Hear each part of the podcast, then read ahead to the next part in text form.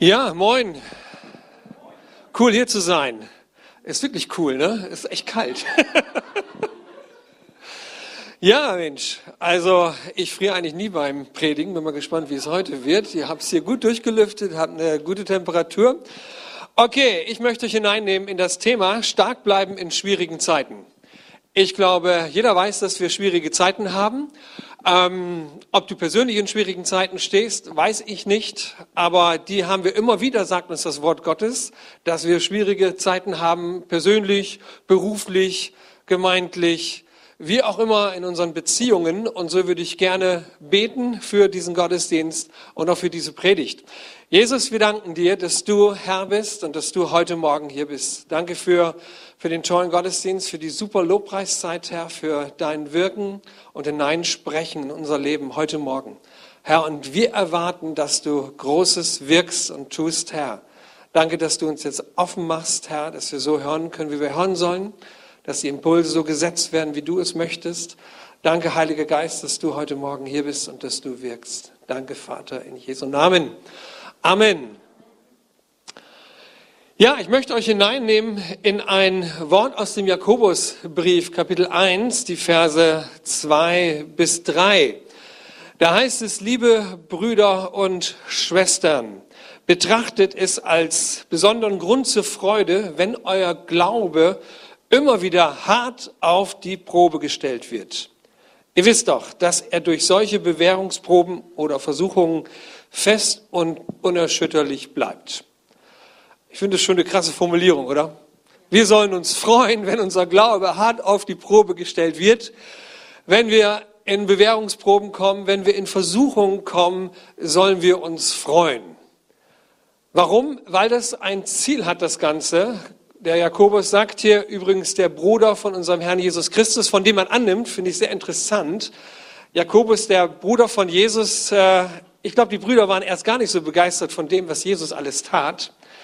Aber als sie gesehen haben, was da so bei rauskommt, was ihr Bruder Jesus tut, und nachdem er gekreuzigt und auferstanden war, so nimmt man an, hat Jakobus sich dann bekehrt. Er hat gesagt, okay, das soll nicht nur mein Bruder sein, sondern das ist auch mein Herr. Und dieser Jakobus hat nun diesen Brief geschrieben und äh, er schreibt, hey, freut euch, wenn euer Glaube hart auf die Probe gestellt wird. Und ich finde es immer wieder stark, dass uns das Wort Gottes, die Bibel, einen ganz anderen Blick auf Probleme, Schwierigkeiten und Herausforderungen gibt, oder? Hey, keiner freut sich, wenn er herausgefordert wird. Wenn Bewährungsproben kommen, wenn Schwierigkeiten da sind in den unterschiedlichen Lebensbereichen, da freut sich keiner drüber. Aber die Bibel sagt uns hier, hey, freu dich, weil das wird ein äh, wunderbares Ziel haben, denn dadurch wird dein Glaube gestärkt werden. Und dann denke ich, hey, das ist cool. Also nicht resignieren, nicht verzweifeln in Schwierigkeiten, sondern zu erleben, was es heißt, wenn wir durch Schwierigkeiten gehen und wir wissen, dass das Wort Gottes uns sagt, dass wir nie alleine durch Schwierigkeiten gehen, oder? Jesus sagt schon zu Petrus und zu seinen Jüngern, hey, es kommen schwere Zeiten auf euch zu und ihr werdet gerüttelt und geschüttelt. Es wird richtig schwierig für euch, aber ich werde für dich beten, sagt Jesus zu Petrus. Also es bedeutet, egal wie die Zeiten sind, egal wo du jetzt gerade drin steckst, persönlich, familiär, beziehungstechnisch, auf deinem Arbeitsplatz, in der Gemeinde, wo auch immer, die Bibel sagt uns, Schwierigkeiten gehören zu unserem Leben. Hey, ist cool, oder? Du bist nicht total dumm, weil du Schwierigkeiten hast, oder Gott hat dich verlassen, weil du Schwierigkeiten hast, sondern das Wort Gottes sagt uns, hey, du hast Schwierigkeiten und das gehört zu deinem Leben. Aber das Coole ist, Jesus ist mittendrin. Er betet für dich und sein Ziel ist, dass du da gut durchkommst. Also mich ermutigt das. Also ich finde es total cool. Wirklich, das ist immer wieder eine Botschaft, die mich ermutigt. Ich komme in Schwierigkeiten hinein und ähm, habe Probleme, Herausforderungen. Und dann fällt mir immer wieder die Bibelstelle ein, die Jesus seinen Jünger sagt, hey, ich habe Schwierigkeiten und ihr werdet auch Schwierigkeiten haben. Mich werden sie verfolgen und euch werden sie auch verfolgen. Und dann denke ich, hey, cool. Gut, dass das nicht vor, vor meiner Bekehrung wusste, sondern dass ich es jetzt weiß, dass es einfach zu meinem Leben gehört. Und das ist kein Zeichen dafür, dass Gott weit weg ist oder mit dir nicht unterwegs ist, sondern das sind Dinge, die dazu gehören. Und wenn wir da durchgehen, dann sagt der Jakobus noch was viel Schöneres. Er steigert das noch so ein bisschen und sagt im ersten Kapitel Vers 12, glücklich ist, wer die Bewerbungsproben besteht und im Glauben fest bleibt. Glücklich ist. Und da steht im Griechischen das schöne Wort Makarios. Vollkommene Zufriedenheit. Schönes Wort, oder? Makarios. Das ist ein schönes Wort. Jesus sagt uns hier in seinem Wort, hey, das ist, du kannst vollkommen zufrieden sein, glücklich sein, wenn du durch diese Bewährungsprobe durch bist, denn dann hat etwas funktioniert. Dein Glaube ist fester geworden. Du hast Makarios erhalten. Gott wird ihn, jeden Einzelnen, mit dem Siegeskranz, dem ewigen Leben krönen. Das hat er allen versprochen, die ihn lieben. Niemand, der in Versuchung gerät, kann behaupten, diese Versuchung kommt von Gott, denn Gott kann nicht vom Bösen, äh, kann nicht vom Bösen verführt werden und er verführt auch niemanden zum Bösen. Also ganz klar, die Schwierigkeiten, Herausforderungen, in denen du steckst, in denen wir stecken, in denen wir immer wieder hineinkommen, kommen nicht von Gott. Gott ist nicht sauer auf dich und sagt so, ach, jetzt mal ein bisschen mehr Schwierigkeiten, ne? Der oder die hat's mal verdient. Das gehört einfach zu unserem Leben dazu. Aber Gott sagt, ich bin in diesen Schwierigkeiten mit drin, ich werde dir beistehen und ich werde mit dafür beten und daran arbeiten, dass du da durchkommst und dass dein Glaube noch fester und noch stärker wird. Die Versuchung und die Bewährungsproben geben uns immer wieder Möglichkeiten, einen göttlichen Charakter zu entwickeln. Das ist ja auch das Ziel. Jesus möchte das, was er selbst in unser Leben hineingelegt hat, nämlich sich selbst. Jeder, der da glaubt, da heißt es im Wort Gottes, da ist es so, dass Jesus in unser Leben hineingekommen ist und dass er mit seiner ganzen Persönlichkeit, mit seinem Charakter durch unser Leben strahlen will. Und gerade diese Bewährungsproben im Glauben, in den Schwierigkeiten, sollen das hervorbringen, was selbst Jesus in unser Leben hineingelegt hat. Und was ist das? Galater Kapitel 5, Verse 22 bis 23, da, da sehen wir so einiges, was Gott in unser Leben hineingelegt hat. Da wird Jesus beschrieben in dieser Bibelstelle. Und äh, die Bibel sagt uns, dass genau das auch in jedem Gläubigen von uns drin ist. Und wenn wir in Bewährungsproben sind, dann ist das Ziel Gottes für dein, für mein Leben, dass wir uns nach diesen Dingen ausstrecken und genauso reagieren. Da heißt es, der Geist Gottes dagegen lässt als Frucht eine Fülle von Gutem wachsen, nämlich Liebe, Freude, Frieden, Geduld, Freundlichkeit und Güte, Treue, Bescheidenheit und Selbstbeherrschung. Und uns fällt es enorm schwer, in Schwierigkeiten, in Beziehungskrisen, in Herausforderungen unseres Lebens ähm, in Liebe zu reagieren, in Selbstbeherrschung uns zu verhalten, treu zu bleiben, freundlich zu bleiben, Geduld und Güte zu üben. Aber genau das ist es, was Jesus eigentlich möchte, was wir in Bewährungsproben unseres Lebens irgendwie freisetzen. Und somit dient jede Herausforderung, dient jede Schwierigkeit, in der wir stehen, dient dazu, dass unser Glaube, dass unser Leben sich entfaltet und noch stärker und, und besser wird. Denn wann haben wir, haben wir am besten die Möglichkeit, ähm, geduldig zu sein, wenn wir herausgefordert sind in Situationen, die uns alles abfordern, geduldig zu bleiben? Wann haben wir die beste Möglichkeit, Liebe zu praktizieren, wenn wir mit Menschen zu tun haben, wo die Chemie absolut nicht stimmt und die wir eigentlich nie lieben würden. Aber da ist es halt eben die Herausforderung, dass wir da anfangen zu lieben. In diesem Kapitel bringt der Paulus es nochmal auf den Punkt und sagt, wir können uns auch ganz anders entscheiden. Wir haben immer die Möglichkeit, uns anders zu entscheiden. Und gerade solche Bewährungsproben, solche Schwierigkeiten rufen wir uns, in uns etwas hervor, von dem wir sagen, hey, eigentlich würde ich mich hier ganz anders entscheiden. Ich habe eigentlich gar keinen Bock, lieb zu sein. Ich habe keinen Bock, freundlich zu sein. Ich habe eigentlich das, das Recht darauf, hier mal ungeduldig zu sein, mal die Meinung zu sagen, eben äh, genau so zu reagieren, wie ich es eigentlich schon immer vorhatte und mir wünsche. Der Paulus sagt, wir können in den verschiedenen Situationen unseres Lebens mit Egoismus reagieren. Mit Streit, mit Eifersucht, mit Zorn, mit Neid, mit Hass, mit Intrigen. Wir, wir haben so viele Möglichkeiten, aber das, was Jesus möchte in Situationen, in den Bewährungsproben unseres Lebens, möchte er, dass wir ganz anders reagieren. Dass wir mit Liebe, mit Freundlichkeit, mit Güte reagieren. Und es gibt so vier Phasen, die wir alle durchlaufen, wenn wir in diesen Bewährungsproben sind.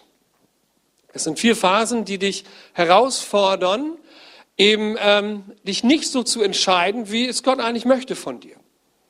Und die erste Phase ist selbstsüchtiges Verhalten. In jeder Bewährungsprobe deines Glaubens wirst du herausgefordert, dich nach deinen alten ähm, Systemen, Verhaltensweisen zu entscheiden, egoistisch zu sein. In jeder Phase, wo wir herausgefordert sind, werden wir mit Zweifel konfrontiert. Wir, wir wissen so innerlich, hey, irgendwie ähm, ist das, wie ich jetzt eigentlich so reagieren will, ähm, so wie ich eigentlich immer reagiert habe, ist es nicht in Ordnung, dass ich so reagiere. Und dann steht etwas in uns auf, in einer Art und Weise, das mit dir spricht. Ja, ist es denn wirklich nicht in Ordnung von Gott, dass du dich jetzt so verhältst, wie du dich eigentlich immer verhältst? Könnte Gott wirklich was dagegen haben? Sollte man das nicht ein bisschen anders sehen und lockerer sehen? Äh, wir haben doch das Recht, so und so zu reagieren. Die zweite Phase, in die wir hinein, oder die dritte Phase, in die wir hineinkommen, ist die Täuschung. Dass wir innerlich spüren, dass äh, auch wieder etwas in uns aufsteht, ein Gedanke, der uns sagt, hey, das wird schon nicht so schlimm sein. Du wirst davon keinen Nachteil haben. Ähm, dein geistiges Leben wird sich da auch nicht großartig verändern. Also steh mal zu dem, was du dir vorgenommen hast zu tun. Das ist schon ganz korrekt. Obwohl du spürst eigentlich auch irgendwie in dir selbst, hey, eigentlich ist es nicht korrekt, aber du entschließt dich schlussendlich in der vierten Phase, sagst, ich mach's trotzdem. Ich weiß nicht, wie, wie du in Bewährungsproben deines Lebens, deines Glaubenslebens bist, wenn es um Versuchung geht, um Herausforderungen geht, ähm, wie weit du diese Phasen durchläufst. Aber ein Punkt finde ich immer sehr interessant, das ist der letzte Punkt, nämlich die, das Trotzverhalten, dass wir denn da stehen, so entdecke ich das bei mir, hey, ich mache es trotzdem. Wer kennt das? Mal ganz ehrlich, ja. Wir sind da in diesen Phasen drin und haben alles durchlaufen, spüren, okay, hey, ich reagiere jetzt in dieser Art und Weise auf diese Herausforderung meines Lebens. Ich reagiere darauf und äh, mache es so wie immer. Und du, du leuchtest das alles und zum Schluss sagst du irgendwie, hey, und ich mache es trotzdem. Obwohl du ganz genau weißt, hey, das ist überhaupt nicht in Ordnung, aber ich, ich mache es. Ich tue es. Ich gönne mir das. Ich habe es mir verdient. Ich muss einfach mal ehrlich sein und ich möchte es jetzt auch mal so machen. Und äh, du findest viele Gründe, dass du das machst und du weißt ganz genau, Gott sagt aber, es ist nicht in Ordnung. Und du machst es trotzdem. Und das ist doch Kacke, oder? Sind wir denn doof? Ja? Hey, wir wissen doch eigentlich ganz genau, wie das laufen soll, wie das sein soll und wir machen das trotzdem. Als ich in der Vorbereitung war zu dieser Predigt, fand ich etwas sehr oder entdeckte ich etwas sehr Interessantes, einen Gedanken, von dem ich heute sagen würde, hey, der Gedanke kam vom Heiligen Geist. Ich sitze da in der Predigtvorbereitung, lasse das alle nochmal so Revue passieren in meinem Leben und denkst so, hey, da bin ich echt erwischt worden. Das ist ein Teil meines Lebens. Diese Phasen durchlaufe ich, ohne es irgendwie zu spüren. Und auf einmal kommt der Gedanke und mir fällt ein Kinderspiel ein, was wir früher gespielt haben, ich glaube, jeder von uns hat das gespielt. Wer hat Angst vom schwarzen Mann? Wer kennt das? Wer hat Angst vom schwarzen Mann? Cool, ne? Als Kinder haben wir das, so gerne gespielt. Da war einer der schwarze Mann, der rief dann zu einer Gruppe von Kindern, zu einer Horde von Kindern, wer hat Angst vom schwarzen Mann? Und was sagen wir? Und wenn er kommt? dann laufen wir. Und ich saß da und denke, hey, ist ja interessant, ja? Warum kommt das jetzt in dieser Zeit der Vorbereitung, dieses Spiel in meinem Sinn? Und dachte ich, hey, weil das die Antwort ist. Wer hat Angst vom schwarzen Mann? Niemand. Wenn er kommt, dann laufen wir. Wer hat Angst vor der Bewährungsprobe, vor der Versuchung, vor dem Teufel, vor dem Widersacher Gottes, der all das zerstören will, was Gott dir an guten Dingen gegeben hat? In unserem Leben gibt es viele gute Dinge, die Gott dir gegeben hat. Dein Leben, deine Beziehungen, deine Familie, deine Freunde, dein Arbeitsplatz, deine Gemeinde. Da gibt es viele, viele, viele Dinge in deinem Leben, von denen du hoffentlich heute Morgen sagst, jawohl, es ist richtig, richtig gut. Aber irgendwie ist da etwas hineingekommen in mein Leben, das versucht, diese Dinge zu zerstören. Das kennen wir alle. Der Teufel ist derjenige, der all das zerstören will, was Gott dir an guten Dingen gegeben hat. Und dann haben wir gesehen, dass es da so vier Phasen gibt, durch die wir durchlaufen. Und wenn wir uns mit Trotz entscheiden, und ich mache es trotzdem, ja, obwohl ich weiß, das ist nicht von Gott her in Ordnung, dann hat der schwarze Mann nämlich gewonnen. Dann hat er uns dahin gekriegt, dass wir uns mit ihm verbündet haben und das zerstören, was Gott an guten Dingen geschaffen hat in unserem Leben. Kommt ihr mit? Danke, das ist ein gutes Echo, ja. Herr, und ich saß in der Vorbereitungszeit und dachte an dieses, dieses Kinderspiel. Wer hat Angst vom schwarzen Mann? Herr, wir haben alle keine Angst vom schwarzen Mann. Hoffe ich doch mal, ja. Wir haben keine Angst vom Teufel, ja. Wir lieben Jesus, wir schauen auf Jesus, wir sind mit ihm unterwegs und das ist das Beste, was wir tun können. Aber wenn er kommt, dann laufen wir. Und da dachte ich, das ist so der Punkt, wenn er mit uns kommunizieren will und näher kommen will, hey, dann, dann lauf. Nimm deine Beine in die Hände und lauf kein Dialog, keine Kommunikation mit dem schwarzen Mann. Diese vier Phasen sind genau das, wo wir anfangen, mit ihm zu kommunizieren. Wir kommen in Bewährungsproben unseres Christseins, unseres Glaubens, wir kommen in Krisen, wir kommen in Versuchungen, wir kommen in Schwierigkeiten. Und was beginnt, es beginnt nämlich genau das, dass wir anfangen, mit ihm zu kommunizieren. Wir denken zwar, wir kommunizieren mit uns selbst, aber schlussendlich kommunizieren wir mit ihm. Der erste Punkt, selbstsüchtige Wünsche, selbstsüchtiges Verhalten. Das ist doch genau das, wo ich jetzt anfange, in dieser ersten Phase zu überlegen, hey, ähm, wie soll ich mich verhalten? Ach, gönn dir mal wieder was. Das steht dir zu. Hast du viel gearbeitet? Hast du viel Stress? Ähm, wa warum auch nicht? Ja, gönn dir mal wieder was. Da fängt dieses, diese Kommunikation an mit dem schwarzen Mann und dann das nächste, ihr zweifelt, ach, Gott kann doch nichts dagegen haben, oder? Nee, stimmt, Gott kann da nichts dagegen haben, ja, etwas zu tun, was mir gut tut. In unterschiedlichen Bereichen unseres Lebens, ob es deine, deine Lieblingsversuchung ist, mit der du immer zu tun hast, ob es eine Art ist der Reaktion auf deinem Arbeitsplatz, in der Gemeinde über Leute zu denken, zu reden, Intrigen zu schüren, wie auch immer, hey, der hat mir das angetan, ich tue ihm das an. Was das auch immer alles ist, da steht etwas in uns auf, was anfängt mit uns zu kommunizieren. Und an dieser Stelle heißt es, hey, und wenn er kommt, dann laufen wir. Keine Kommunikation, kein Dialog mit dem schwarzen Mann. Das ist das, was wir tun sollten. Das ist das, was uns dabei hilft, eben nicht das mitzuzerstören, was Gott dir gegeben hat. An Beziehung, an Freundschaft, an Arbeitsplatz, an Familie, was weiß ich auch immer. Euch gehen hoffentlich so einige Situationen jetzt durch den Kopf, wo ihr sagt, hey, ja genau, so, so ist das. Ich habe da mal eine Herausforderung. Da gibt es die Lieblingssünde, da gibt es die Herausforderung auf dem Arbeitsplatz, in der Gemeinde, in der Familie, in der Beziehung. Da gibt es diesen schwierigen, herausfordernden Punkt. Und ich merke, wie ich durch diese Phasen durchlaufe und wie etwas sich in mir befestigt und kreiert, dass ich sage, hey, und ich mache es trotzdem.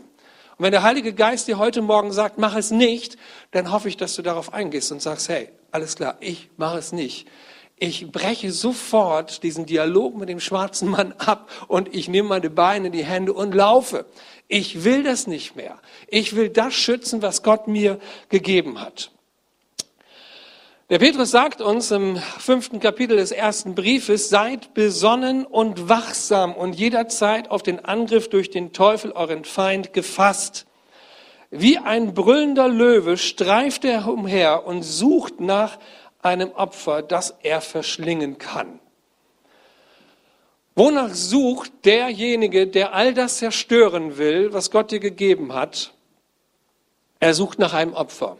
Und nach was für einem Opfer sucht er? Er sucht nach Schwächen. Er sucht nach Schwächen in dir, er sucht nach Schwächen in mir. Und diese Schwächen nutzt er, um dann sein Ding durchzuziehen. Der Widersacher Gottes sucht immer nach Schwächen. Gott sucht immer nach Stärken. Darum sagt Gott auch, ich werde in dieser Situation mit dir sein und ich werde dir helfen, da durchzukommen. Er sieht deine Stärken und darauf baut Jesus auf und er hilft uns dahin durch. Wir sollen gefasst sein, wir sollen darauf vorbereitet sein, dass das um uns herum immer so ist. Wir leben in einer gefallenen Schöpfung, in einer gefallenen Welt und da wird es immer so sein.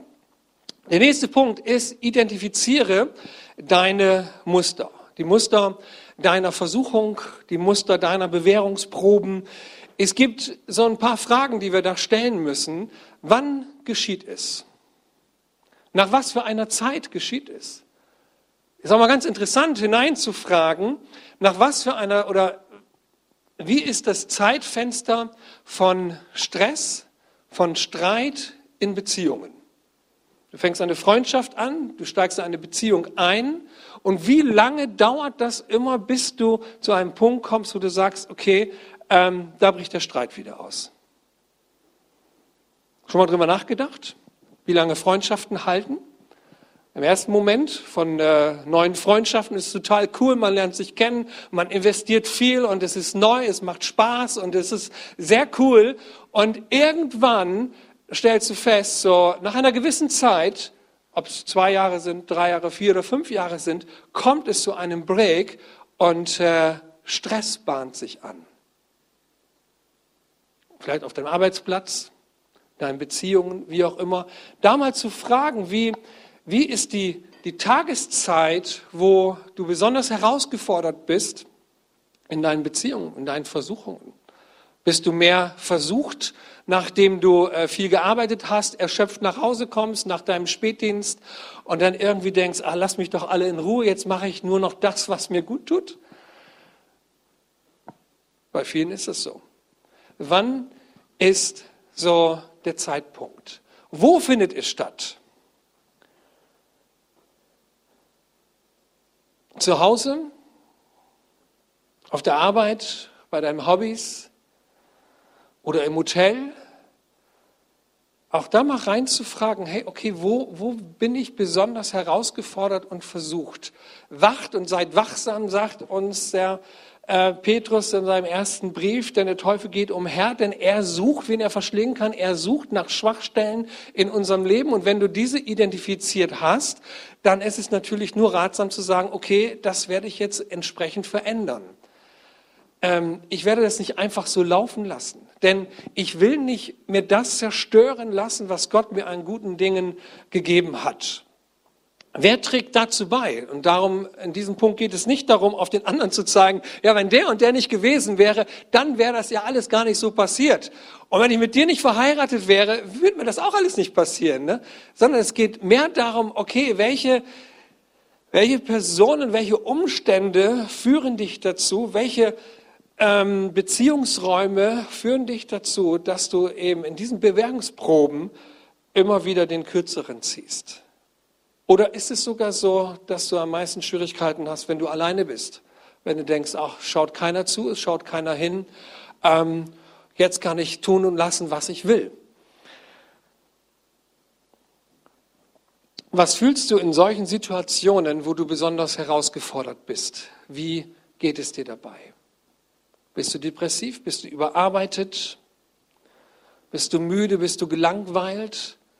Auch viele Punkte, die so wichtig sind, weil das sind die Schwachstellen, die der Feind sucht, um uns eben zu Fall zu bringen. Darum sagt uns das Wort Gottes, seid wachsam, schaut, wie ihr damit umgeht. Immer wieder schön ist es, dass wir im Wort Gottes lesen, dass Gott eine 24-Stunden-Hotline für dich hat und für mich hat. Und da heißt es in Psalm 50, Vers 15, rufe mich an in der Not, so will ich dich erretten und du sollst mich, mich preisen. Und da möchte ich dir heute Morgen sehr, sehr viel Mut machen. Ich weiß nicht, was dich jetzt in dieser Predigt anspricht, wo du irgendwo abgeholt bist, was so dein Ding ist. Aber wichtig ist, dass man diese Dinge mit Gott bespricht. Und dass man das, was er hier sagt, ja, rufe mich an in der Not. Und wo haben wir Not? Wir haben Not in unserem Leben in den Bereichen, wo wir spüren, da ist der Widersacher Gottes unterwegs und will etwas kaputt machen. Da haben wir doch Not, oder? Hey, Gott hat dir so viel geschenkt, so viel Gutes. Und vielleicht ist er auch schon dabei und zerstört das eine oder wie das andere und macht dir etwas kaputt. Rufe ihn an. Das fällt uns zwar schwer, weil wir schon so darin verstrickt sind oftmals und sagen, nee, hey, das ist jetzt mein Umgang mit der Herausforderung, mit der Bewährungsprobe, mit der Versuchung. Und es fällt dir vielleicht schwer, Gott zu fragen oder Gott zu bitten, hilf mir jetzt. Wer kommt denn schon auf die Idee, in der größten Versuchung seines Lebens nochmal mit Gott das zu besprechen? Wenn wir schon diese drei Phasen vielleicht durchlaufen haben oder schon in der vierten Phase sind. Aber ich glaube, da ist die größte Not, die wir entdecken und die wir haben, da Gott anzurufen und sagen, Herr, hilf mir jetzt. Herr, hilf mir, dass ich jetzt anfange, anders zu denken, anders zu empfinden, anders zu fühlen. Und Gott sagt, hey, und du sollst mich dann dafür preisen.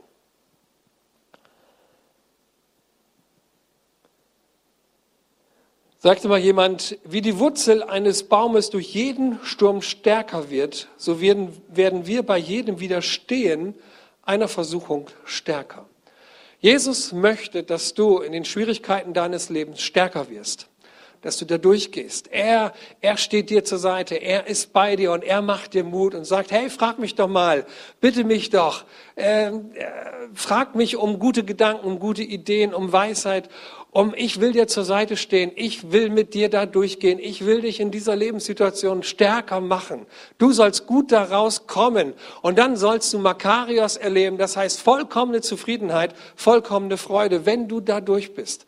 Und von daher möchte ich dir heute Morgen, und ich glaube, das ist prophetisch, so empfinde ich es auch gerade, dir Mut machen, bleib in deiner Bewährungsprobe. Bleib da drin, brich nicht aus, halt es aus, bleib da dran. Denn Jesus ist mit dir. Weiß nicht, vielleicht sitzt du heute Morgen hier und sagst so, jetzt reicht's mir, ich kündige. Ich werde morgen, meinen Chef morgen mal richtig was sagen, ja, wie ich hierüber denke. Vielleicht sitzt du hier und sagst, hey, es hat sich jetzt wirklich erledigt, die Freundschaft oder die Beziehung. Ähm, was auch immer. Bleib drin und verlass diesen Raum nicht, in den Gott dich hineingestellt hat. Er geht mit dir da durch. Er hat es nicht gemacht. Er hat diese Bewährungsprobe nicht kreiert. Es ist irgendwie so gekommen, weil es zu unserem Leben dazugehört. Aber er ist der, der sagt, hey, ich möchte, dass du da durchgehst und dass du durch diese Situation noch stärker wirst. Schauen wir nochmal hinein. Was haben wir gehört? Versuchungen gehören zu unserem Leben. Jeder hat damit zu kämpfen, sie hören nie auf.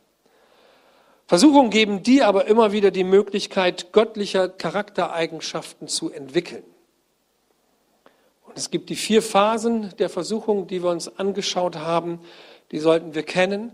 Und was machen wir, wenn wir spüren, wir stecken in irgendeiner Phase dieser vier Phasen? Hey, wir laufen, wenn der schwarze Mann kommt. Wir werden keinen Dialog und kein Gespräch mit ihm führen.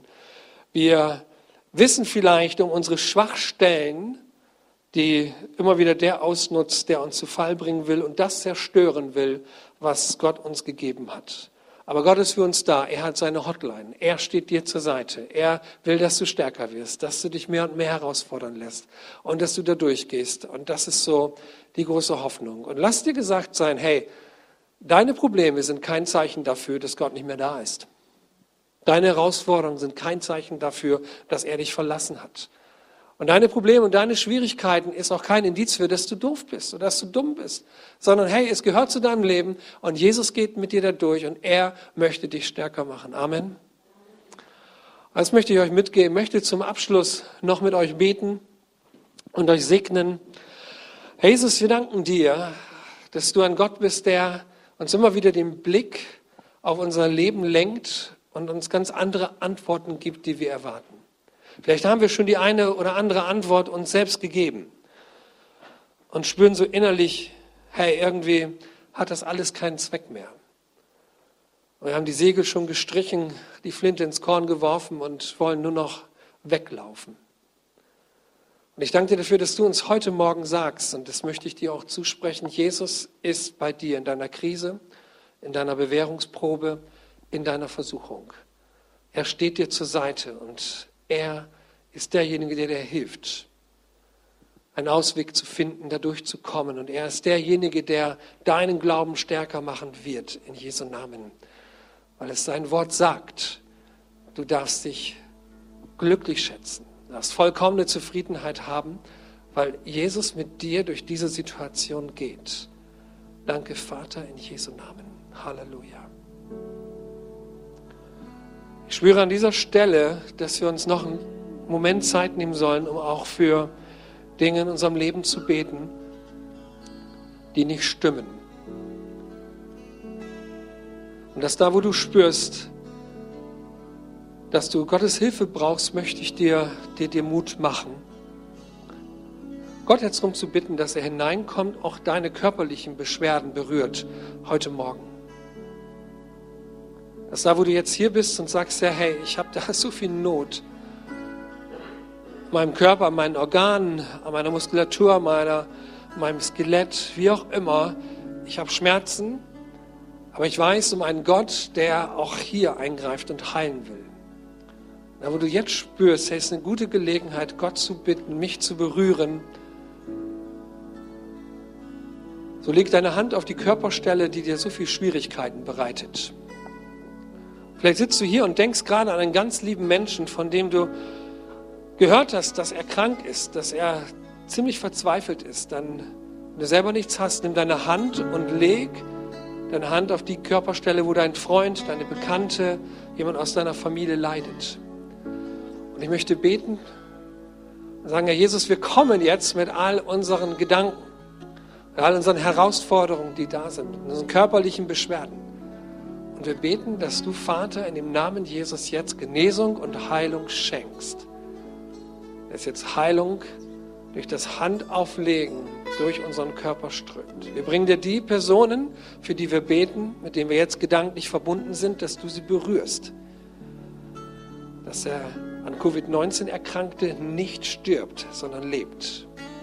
Wir beten, dass der, der an Krebs erkrankt ist, dass er Heilung und Genesung erfährt. Vater, in dem Namen Jesus.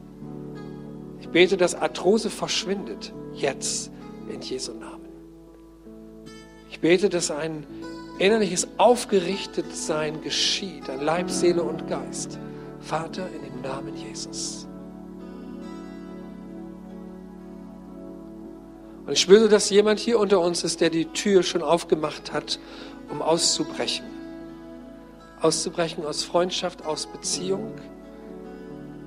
Und ich sehe so vor meinem geistigen Auge ein Bild, wie diese Tür langsam wieder geschlossen wird. Und ich glaube, Jesus ist dabei und er schließt diese Tür und sagt, hey, brich nicht aus. Bleib drin. Lauf nicht weg. Halt es aus. Ich werde mit dir dadurch gehen. Und ich werde dir helfen. Und du wirst stark werden dadurch. Verzweifle nicht und verzage nicht. Jesus, ich danke dir für dein Hineinsprechen in unser Leben, in unsere Mitte, in diesen Gottesdienst. Ich bete für jeden Einzelnen am Bildschirm, dass er genauso berührt wird und dass da, wo Hände aufgelegt worden sind, wo das prophetische hineinsprach in die Situation, ob in der Küche, im Wohnzimmer, wo auch immer dieser Gottesdienst verfolgt wird, dass du in dieser gleichen Art und Weise da bist, Vater, in dem Namen Jesus. Im Namen Jesus sollst du auch Heilung empfangen und Veränderung erleben. Dass da, wer den Namen des Herrn anruft, soll errettet werden. Halleluja. Und so möchte ich auch noch hineinfragen. Ist heute Morgen jemand hier oder auch am Bildschirm? Ist ganz egal. Auch dort möchte ich darum bitten, dass du entsprechend reagierst. Vielleicht bist du heute Morgen hier oder am Bildschirm und denkst, hey, ich möchte mein Leben auch Gott anvertrauen. Ich möchte Jesus mein Leben anvertrauen und ihn bitten, dass er hilft. So möchte ich dich bitten, wenn du das so empfindest, dass du dein Leben Jesus Christus heute Morgen anvertrauen möchtest, gib ihm ein Zeichen und heb zum Zeichen deine Hand, auch für mich jetzt. Ich würde einfach sagen, danke und dann für dich und euch beten, wenn du hier bist oder am Bildschirm.